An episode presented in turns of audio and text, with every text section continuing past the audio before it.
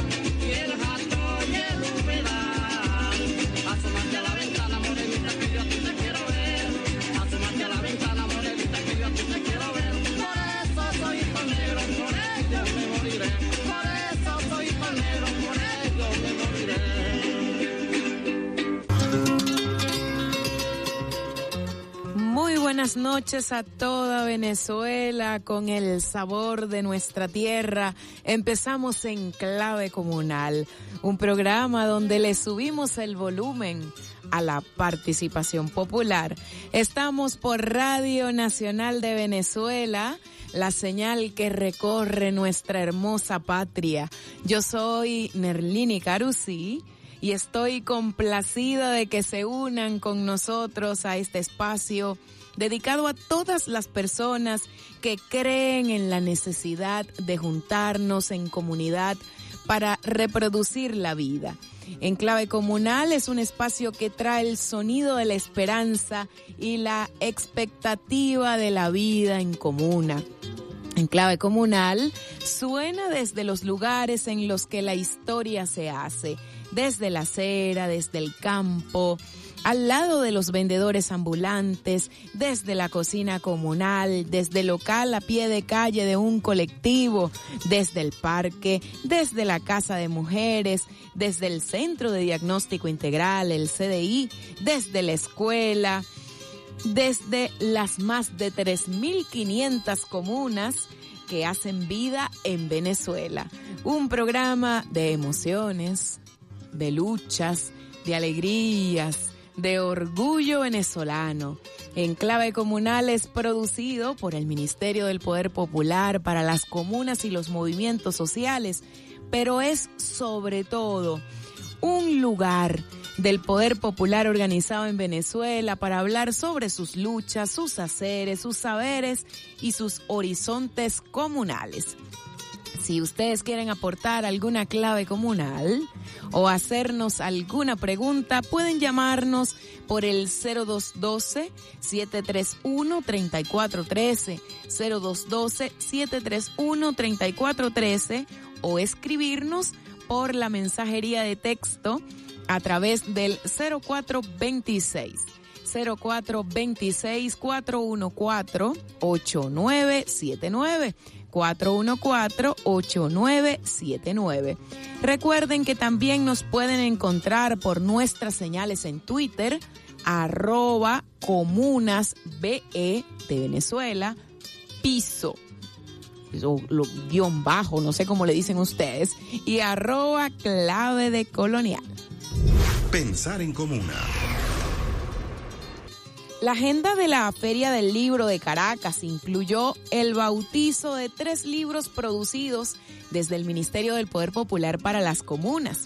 Uno es El arte de ponernos de acuerdo, un hermoso libro trabajado con imágenes, bellísimo, ustedes tienen que verlo. El otro libro es Desafíos en la construcción de una economía para la vida. Y también tenemos un tercer libro que es el segundo informe periódico sobre la contribución de las economías populares. Hoy, en nuestro enclave comunal, nos acompaña una de las autoras y también coordinadora de publicación. Ella es Edith Pineda, socióloga caraqueña, fundadora del Observatorio Venezolano de Economías Populares y asesora del despacho del viceministro de Economía Comunal. Bienvenida, muy buenas noches. Hola Nerlini, eh, hola a todos, a todas, buenas noches, gracias por la invitación.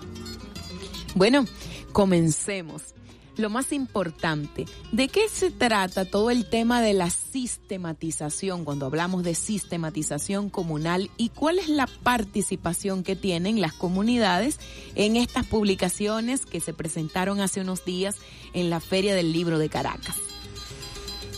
Bueno, las sistematizaciones que han sido el método por el cual hemos construido estas tres publicaciones eh, son sistematizaciones en clave comunal. son las sistematizaciones que, que hemos hecho producto de, bueno, de todos esos procesos participativos, populares, territorializados.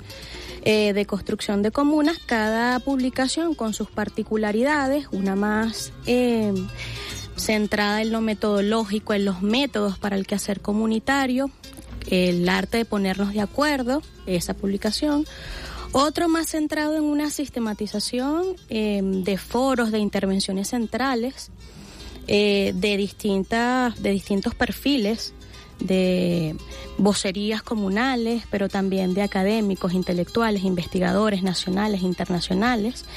Em, y también de decisores políticos, que este, eh, digamos, es el libro Balance y Desafíos en la construcción de una economía para la vida. Y el, el, IPSA o el informe periódico sobre la contribución de las economías populares a la soberanía alimentaria pasó por un proceso de sistematización con vocerías comunales que participan en una mesa de planificación de un circuito económico comunal, en este caso del café, eh, que se encuentra, eh, o las comunas hacen vida en el municipio Morán del estado de Lara. Entonces digamos que el proceso eh, son tres publicaciones marcadas por la sistematización em, en distintos niveles eh, y con distintos niveles de involucramiento de los actores para garantizar estos productos, pero que digamos utilizó el método de la sistematización de em, entrevistas, datos, discusiones, eh, síntesis de, debates colectivos, análisis colectivos, pero también de datos cuantitativos, de fichas, de levantamientos eh, y de, como te decía, de intervenciones centrales de académicos o decisores que ya vienen poniendo en común pues avances, hallazgos, desafíos de sus trabajos, de sus apuestas. Eh, entonces, es importante que... se haga un trabajo de sistematización y de registro de este tipo de experiencias en un proceso revolucionario. Bueno, es muy importante porque es la disputa. Creo que si nosotros quienes estamos promoviendo, impulsando, siendo parte, siendo sujetas y sujetos activos del proceso de construcción comunal, no disputamos el sentido de lo que nosotros mismos estamos construyendo, creo que, que perdemos un poco la batalla o estamos en desventaja. Por eso la importancia de, de la sistematización como un eje central de lo que hacemos, para que no se pierda, para que sea memoria viva. Eh, decir, la historia la tenemos que contar nosotros mismos, la historia la tenemos que planificar nosotros mismos, como decía el comandante Chávez, pero también tenemos que contarla nosotros mismos a partir también de nuestros aprendizajes y de nuestros desafíos, de nuestras propias problematizaciones. Decíamos, Nerlini, en la presentación de estos libros y un poco analizando cuando presentamos con compañeras de la, de la experiencia del Circuito Económico Comunal del Café, que la publicación de, de, este trabajo ya pone, nos pone como a nosotros como Ministerio de Poder Popular para las Comunas y los Eventos Sociales y a ellos como vocerías en otra posición, porque nos invita como a superar ya lo, ya lo que está escrito, ¿no? Entonces creo que cualifica incluso también la, la experiencia, la pone en un desafío mayor. Y en este poner en común, ¿cuál es el ejercicio que se hace de sistematización, por ejemplo, desde una mirada crítica y decolonial, porque también estamos trabajando desde el punto de vista de la descolonización del, del conocimiento, del ser y del poder. ¿Cómo se hace para problematizar lo que nos están diciendo y no quedarnos solo con lo apalabrado, entendiendo que también con estos 500 años de basura ideológica o de colonialidad que tenemos, muchas veces reproducimos en las comunidades las representaciones distorsionadas o colonizadas de lo que significan las relaciones sociales. Y por otro lado tenemos también cómo no caer en la sobreinterpretación, es decir, que lo que el otro me está diciendo entonces yo lo escriba o lo termine diciendo con las categorías que tenemos aquí con toda esa carga de prejuicios, ¿no? Así es, sí, es muy importante como el cómo hacer, el cómo lo hicimos y la aproximación metodológica incluso eh, que no es la, la, aproximación metodológica tradicional de la ciencia social tradicional que ubica a una gente en condición de sujeto que, o sujeta que investiga la realidad y que no es parte de eso, sino que mira al otro como objeto. Eh, sino que más bien esto nos puso en otra posición, nos puso en la posición de construir equipo de sistematización, de investigación, con las propias personas de la experiencia. De hecho, las vocerías eh, que forman parte del espacio de coordinación de esta experiencia para el caso del informe de publicación son voceras de la mesa de planificación y son coautoras de esta de este de este ejercicio no de este de este informe de esta publicación entonces creo que es como muy importante desde una perspectiva incluso decolonizadora sabiendo que la, la descolonización es una apuesta eh, y es un desafío para todos y para todas, sabemos que, que, es así, pero que fue muy importante que asumiéramos que éramos equipo de investigación, em, en el sentido de que, y además equipo de investigación del propio proceso que estábamos viviendo. Muchas de estas reflexiones fueron reflexiones colectivas eh, que pasaron incluso por poner en cuestión por poner en cuestión. Y estamos en un momento, por eso lo importante de la sistematización, porque por ejemplo el día de mañana habrá una actividad, un encuentro de comunas de todo el estado Lara, en, el, la ciudad del Tocuyo, en el municipio Morán del estado Lara, donde se van a presentar estas publicaciones. También un poco para dar cuenta del proceso y para intercambiar experiencia y para que esta publicación sirva como, bueno, como una referencia quizás para otras eh, comunas, otras organizaciones sociales, otras organizaciones socioproductivas en sus distintas versiones que quieran eh, constituir circuito económico comunal, ¿no? Entonces es muy importante porque nos colocó en una de, de ser equipo de investigación desde quienes han venido construyendo la misma experiencia. Eh, y también, bueno, que sirva para ponerle en diálogo con otros procesos que también están dándose en, en las comunas en este momento en Venezuela. Es muy interesante el abordaje que se hace en uno de los de los libros que se presentaron, bueno, en este caso que es el, el informe que habla del circuito económico comunal del café, habla de los de las contribuciones de las economías populares, pero a mí me llamó mucho la atención el libro que habla sobre los balances y desafíos en la construcción de una economía para la vida, sobre todo lo que significa la transformación de una economía que ha estado históricamente en los últimos en los últimos siglos basada en el capital. La filósofa Katia Colmenares, que nos ha acompañado varias veces en la Escuela de Colonial como nada, filósofa mexicana, ella señala en este libro particularmente que transformar la economía pasa por transformar el mundo como nos relacionamos entre nosotros, es decir, reconstruir la relación comunitaria, no solo entre los humanos y con nuestra historia, sino también reconstruir esa historia de relación con la madre tierra. ¿Pudieras hablarnos un poco de esto en esta construcción que se está haciendo desde las contribuciones para hacer esa transición a una vida en comunidad?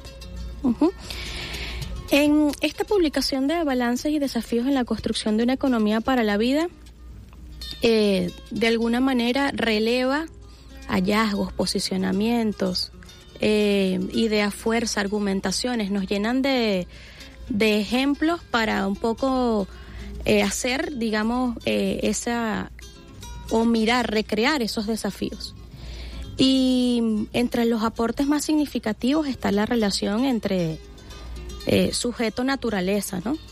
Eh, y efectivamente cuando miramos un desafío de la economía para la vida es mirarte como parte de la naturaleza, no lejano a ella, y por ende cuidarla, protegerla, eh, mirar el futuro con ella, eh, y para, para esta publicación, digamos que esto es un, un eje, aunque estuvo muy marcada la, la, intervención de la filósofa Katia Colmenares, digamos que es un nudo problemático eh, de esta publicación en muchos, en, en, los tres foros que aquí están sistematizados, pero también en las prácticas comunales que hemos visto. O sea, ahí hay un esfuerzo por eh, constituir escuelas agroecológicas o grandes escuelas integrales productivos un enfoque agroecológico que un poco descentre la mirada de la producción agrícola solo con los agrotóxicos o con los paquetes tecnológicos que además son las herramientas de dominación de, de esa pequeña y mediana producción, ¿no? Entonces digamos que, que tal cual, así como lo, lo evidencia eh, la filósofa Katia Colmenares, que la economía paralela se trata de reconstruir esas relaciones sociales rotas por lo entender lo económico como lo mercantilizado y entender la naturaleza como lo que puedo mercantilizar, digamos que también se traduce en práctica concreta de parte de experiencias que, que participaron en las otras publicaciones y que hacen vida, ¿no? Entonces, Sí, o sea, diría que se trata de eh, mirar eh, desde otro lugar y creo que el aporte de ella y, y la problematización en general de esta publicación con respecto a eso es central. En ese libro también hay algunas participaciones comunales centrales que los vi en algunas de las mesas participando y en esa y en esas disertaciones que hacían los compañeros se hablaba sobre una crisis decían una crisis de conocimientos. Es en estos procesos de diálogo y de conversa con el otro, es o qué tan fácil o difícil es reconocer esos códigos en vivo que nos permiten empezar a asumir otras cosmovisiones, otras formas de relación que ya están presentes en los territorios, aquí en Venezuela. Sí, o sea, la, la crisis entendida como la crisis civilizatoria más amplia que nos hace nos hace ubicarnos como quienes tienen el conocimiento, quienes no tienen el conocimiento, como los receptores y los que transfieren ese conocimiento, digamos que es una es también un, desafío, o sea, la crisis del conocimiento eh, se da, estuvo presente, porque sobre todo es un tema de problematización de la práctica misma. O sea, cuando revisamos nuestra práctica nos damos cuenta, como, en la comuna, nos damos cuenta que somos sujetos con un conocimiento súper amplio de la vida misma que además está en constante eh, producción, transformación y crecimiento.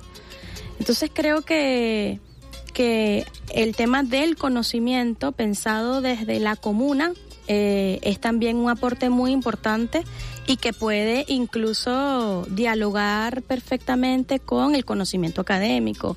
¿Y eh, cómo se genera esa ruptura cuando hablamos de crisis del conocimiento como crisis también civilizatoria? Porque es el conocimiento moderno el que nos ha traído a esta crisis que tenemos hoy, esta crisis de un modelo de estar en el mundo que rompe con la vida, que rompe las relaciones comunitarias, que, que destruye las relaciones de solidaridad. ¿Cómo se trabaja todo esto en estos libros? Bueno, se trabaja relevándolo, poniéndolo en, en, relevándolo, poniéndolo en, disputa, em, mostrándolo, eh, porque construir comuna implica romper con una, con las formas tradicionales de conocimiento en las que vas a la universidad, te formas en una, en una carrera profesional eh, y reconoce solo unas formas de hacer. Eh, yo creo que pasa por, y es un gran desafío, pasa por reconocer otras formas de hacer en lo comunal.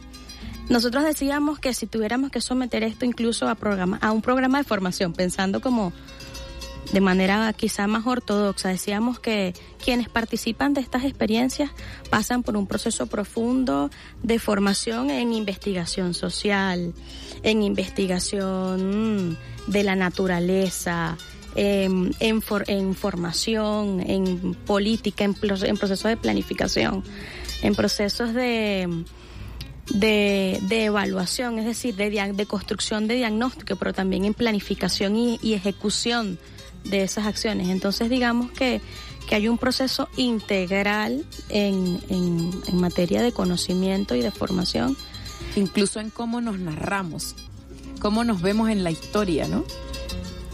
Queda allí reflejado porque es un relato que es distinto. Es un relato que es distinto. Son claves distintas, son formas de hacer distintas, son, son narrativas distintas. Eh, pero que son las narrativas que se viven en este país, en, todas, en las 3.500 comunas que existen en Venezuela, en todas las comunidades, en todos los caseríos. Es la forma en la que la gente pone en el centro la vida y trabaja día y noche para eso. Es el valor del cuidado, es el valor del sostenimiento. Y eso implica, bueno, una forma de, de presentarnos a la vida, una forma de presentarnos a los otros, a las otras.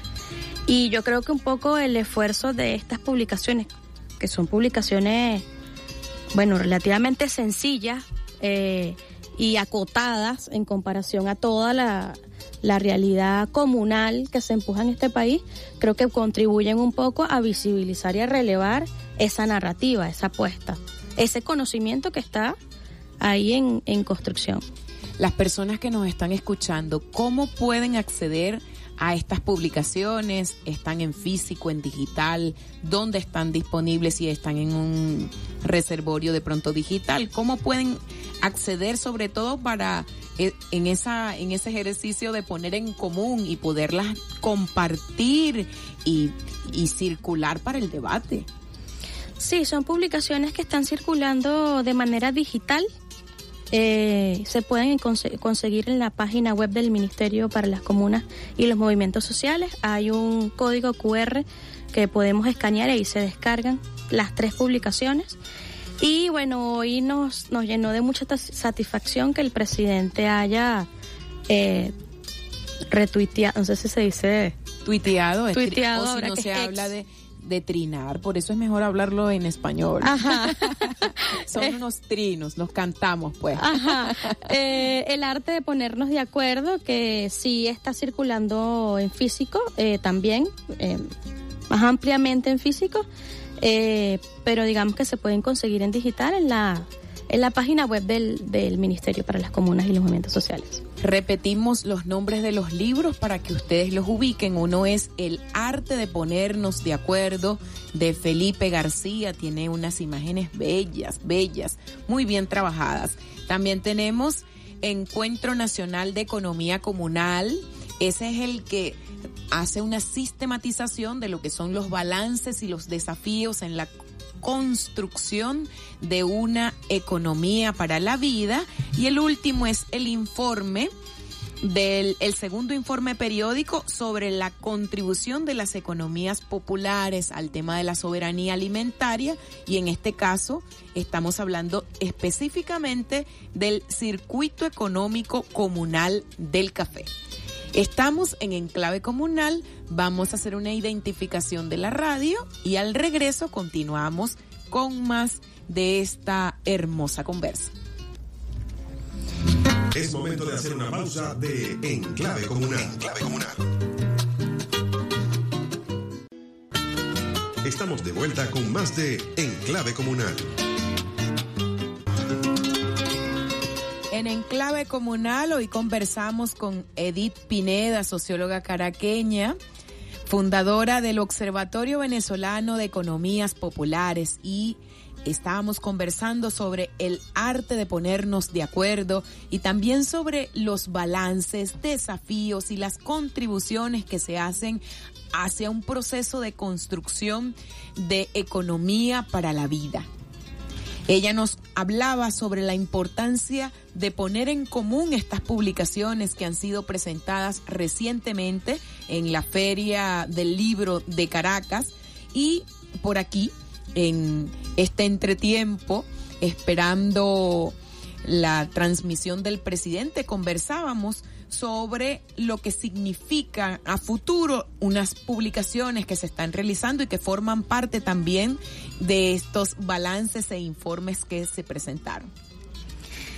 Sí, ahí la invitación es a que estemos atentos, atentas a las siguientes publicaciones, contribuciones. Eh, el informe periódico sobre la contribución de las economías populares a la soberanía alimentaria específicos eh, del Circuito Económico Comunal del Café eh, va a generar dos publicaciones nuevas que ya están realizándose. Una es, tiene que ver con un análisis que hacemos de todo lo que implica la agregación comunal, la construcción del tejido comunal, desde los consejos comunales que tienen el desafío de eh, organizar, generar propuesta económica comunal con, los, con la diversidad de sujetos de la economía comunal estén organizados o no en organizaciones socioproductivas eh, o no, o estén de manera individual produciendo, etcétera.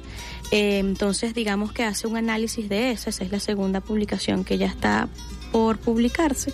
Y va a haber una tercera, que es una sistematización de experiencias previas eh, de organización eh, de la producción pequeña y mediana cafetalera en Morán, que tiene una tradición organizativa muy importante, que es referente nacional de cómo como en estos años, desde, desde aproximadamente los años 60, se han venido organizando esa pequeña producción en torno a la producción de café.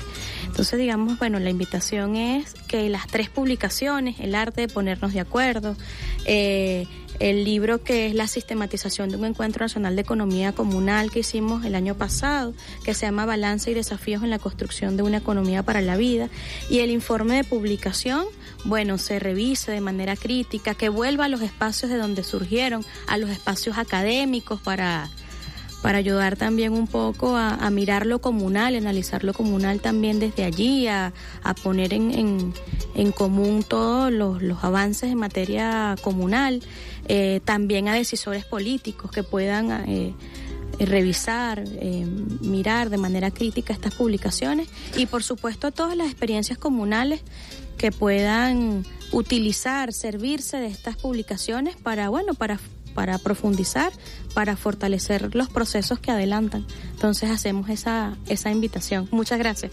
¿Algún mensaje al pueblo venezolano que nos esté escuchando y que quizá esté escribiendo alguna historia comunal o también esté sistematizando una experiencia o pensando en comuna?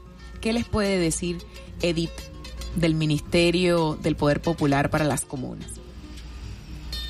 Bueno, yo creo que mm, hay unos aprendizajes de estos años de, bloqueo em, que tienen que ver con esta idea de ser gobierno.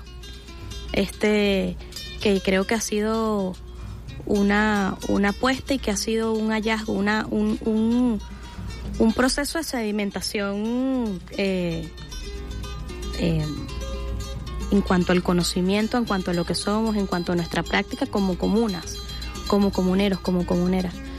Eh, y bueno, eso implica, es un gran desafío, pero que, que digamos que debe de, de asumirse aún más con mayor fuerza eh, y, que, y que bueno, que la invitación es a sistematizar de manera crítica, a escribir, a narrar nuestra propia historia, a disputarle el sentido en torno a lo, a lo comunal, a romper el sentido común hegemónico que quiere inferiorizar todos los esfuerzos que se están haciendo por la construcción de un de una sociedad nueva, de una sociedad venezolana nueva que, que tiene clave popular, que tiene clave territorial, que tiene clave comunal eh, y que en eso está la gente.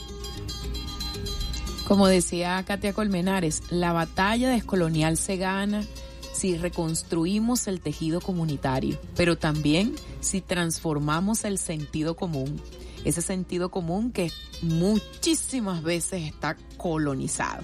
Bueno, llegamos al final de esta emisión de Enclave Comunal. Trabajamos para ustedes en los controles técnicos Miguel Garrido. Alexander Rodríguez, Rafael Mendoza y Karina de Pablos estuvieron como asistentes de producción. Les habló Nerlini Carusi. Que ustedes tengan muy buenas noches y nos oímos el próximo miércoles en Clave Comunal. RNB Informativa presentó En Clave Comunal.